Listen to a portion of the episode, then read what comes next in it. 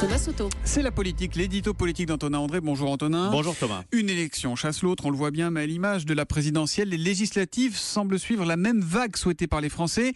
Euh, Vous appelez ça le, le dégagisme ou le renouvellement? Oui, l'élection chamboule tout. Épisode 2, chamboule tout. Évidemment, l'expression est de Laurent Fabius pour qualifier la victoire d'Emmanuel Macron. Il l'a prononcé lors de son discours d'investiture.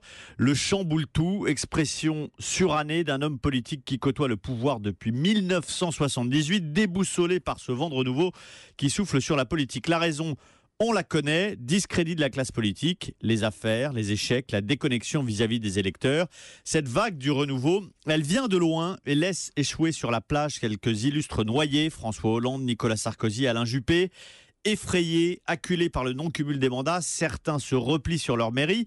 Quelques-uns tout de même qui s'accrochent à l'image du socialiste Gérard Bapt à l'assaut de son neuvième mandat, en décalage total avec une aspiration au renouvellement dont on ne mesure pas l'ampleur qui est sans doute sans précédent sous la Ve République. La nouvelle Assemblée pourrait être composée pour moitié de nouveaux visages. C'est fou, vous parlez de Laurent Fabius qui a commencé sa carrière politique en 78, Emmanuel Macron avec Il quelques avait mois. un an, ouais, c'est ça, pas même pas, un même pas.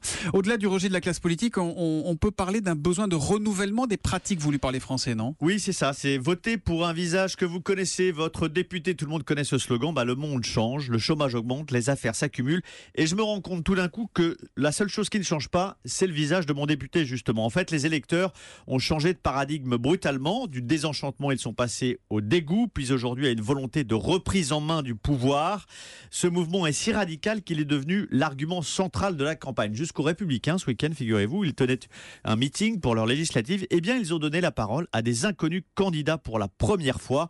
Du coup, ceux qui se présentaient il y a peu comme les nouveaux visages sont aujourd'hui ringardisés par la vague du renouveau. Nathalie Kosciusko-Morizet à Paris est menacée, Najat Vallaud-Belkacem à Lyon, Cécile Duflot à Paris encore. Ces jeunes femmes, identifiées à la relève d'un monde ancien, risquent d'être emportées avec lui à l'occasion des législatives. L'édito politique signé Antonin André. À demain Antonin. À demain.